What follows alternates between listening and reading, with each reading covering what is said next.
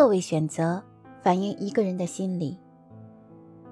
餐厅、咖啡馆、会议室等等，在这些地方，你喜欢坐在哪个位置呢？通过不同的位置，我们可以大致判断一个人的个性。喜欢坐前排的人容易成功。有一位教育学家王教授做过这样一项实验：十年前，王教授曾要求他的学生毫无顺序地进入一个宽敞的大礼堂，并独自找个座位坐下。反复几次后，教授发现，有的学生总爱坐前排，有的学生则盲目随意。四处都坐，还有一些学生似乎特别钟情于后面的位置。教授分别记下他们的名字。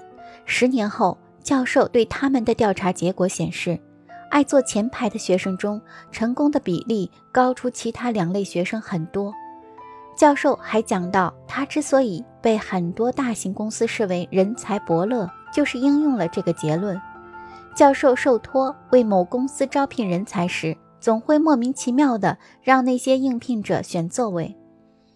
教授总结说：“其实那些应聘者知识实力相差无几，我哪里知道谁是千里马？我不过知道谁爱坐前排罢了。”最后，教授的结论是：不是说一定要抢坐前排，而是说这种积极向上的心态十分重要。在漫长的人生中，人们一定要有永争第一的精神状态。才会不断进步，达到事业的高峰。确实，永远都要坐前排，是一种积极的人生态度，能激发你一往无前的勇气和争创一流的欲望。一位哲人说过：“无论做什么事情，你的态度决定你的高度。永远都要坐前排，是一种积极的人生态度。这种态度能激发一往无前的勇气和争创一流的精神。”从而获得成功。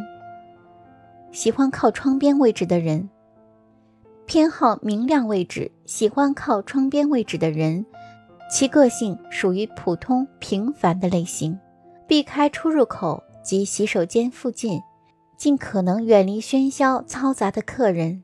这类人的个性也不特别突出，而有些人在无意识中自然会走向装饰有美丽花朵附近的座位。这是比较一般的情形。喜欢中央位置的人以自我为中心，刻意挑选房间正中央位置的人似乎不多见。这种人是属于自我表现欲望较强烈的类型，他们的话题总是以自我为中心，对他人的事漠不关心。聊天时不断强迫别人听自己说话，而自己却总是忽略他人的意见，不顾他人的感受。当店里客人多了起来。而被要求并桌一起坐时，他们会很明显地表露出厌恶、不满的态度；或者当他们点了奶茶，服务生却不小心弄错，端来柠檬红茶时，他们会马上提出强烈的抗议，绝不是随和、好沟通的类型。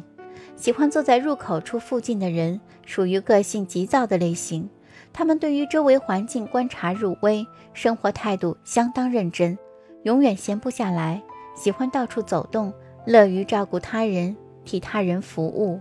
喜欢面向墙壁的人，孤傲，偏好靠近墙壁附近的座位，而且喜欢面向着墙壁，以背对着其他客人的人，显示出他们不想和其他人有任何瓜葛的心态。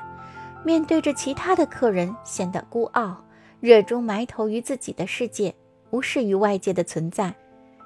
喜欢背靠墙壁的人，同样选择靠近墙壁的座位，但喜欢背对墙壁、面对店内客人而坐的人，应该算是很普通的类型。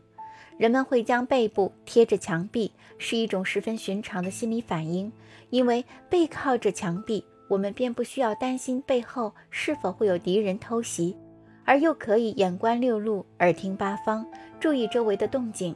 对一般人来说，由于背部没有长眼睛，很难注意到有什么事情发生，因此将背靠着墙壁是一种能令人安心的本能反应。喜欢角落位置的人喜欢安定，尽可能的选择角落位置的人，是因为这个位置能够一眼就看清店内全景，对自己来说是最安全的位置。坐在这个位置。可以完全掌握出入的人物，既不会受他人注意，又能仔细观察他人。大致而言，这种人追求一种安定稳妥的生活。由于他们习惯做一个旁观者，基本上缺乏决策的能力，以及作为一位领导者应有的积极态度，因此，与其要他做一位领导者，还不如请他当顾问来得更加适合。